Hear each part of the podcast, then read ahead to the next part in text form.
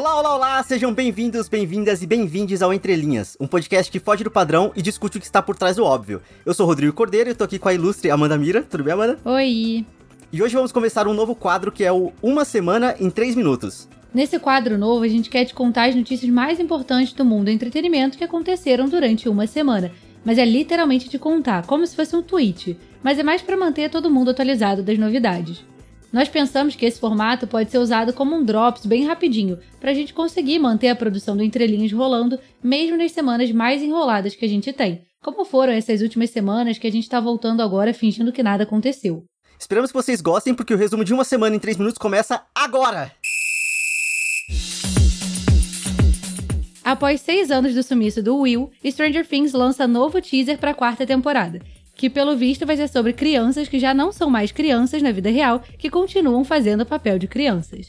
Em poucas palavras, o trailer mostra a Eleven tentando se adaptar a uma vida humana normal, enquanto Will, que tomou fermento e começou a malhar porque tá gigante, tá ali tentando fingir que nada aconteceu com ele. E o Mike fica sabendo de tudo isso por meio de cartas que a Eleven tá mandando para ele, prometendo que eles vão ter as melhores férias da vida. Ou seja, vai dar muita merda. Os próximos episódios só devem chegar em 2022, então até lá ficamos esperando o que vem por aí. As gravações de Pantera Negra 2 foram paralisadas após lesão de Letitia Wright. Podia ser Letitia Wrong.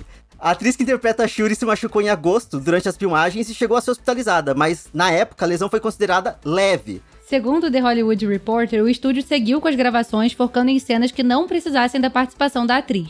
Como essa parte já foi concluída, a produção está momentaneamente interrompida e deve retornar no início de 2022 e a estreia ainda está prevista para 11 de novembro. Olha, pelo menos não era nada que precisasse tomar uma vacina para se recuperar, não é?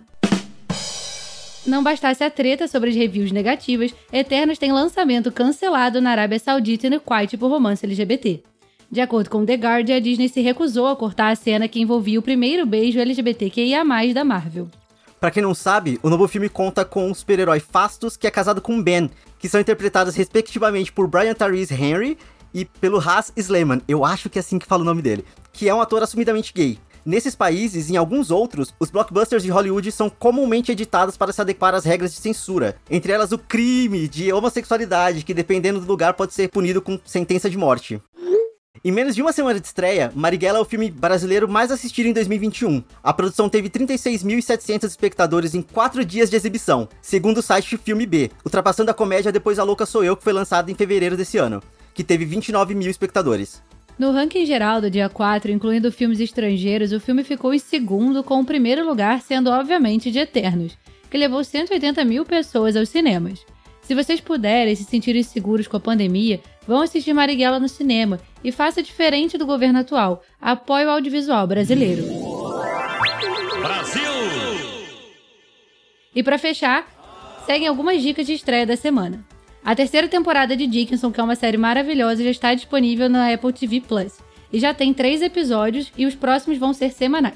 E também temos a quinta temporada de Big Mouth, que já estreou na Netflix. Bom, gente, então essas foram as nossas primeiras notícias do nosso Uma Semana em 3 Minutos. Espero que vocês tenham gostado desse episódio. O que você achou das notícias? Esquecemos de falar de algum tema que você gosta? Fala pra gente. Você pode falar tanto pelo Twitter ou pelo Instagram, pelo arroba pod, ou pelo nosso e-mail, que é o contatoentrelinhaspod.gmail.com. Isso é tudo bem, bem, bem, bem, bem, pessoal. Esse podcast foi escrito e roteirizado por Amanda Mira e Rodrigo Cordeiro e editado pela agência Miragem.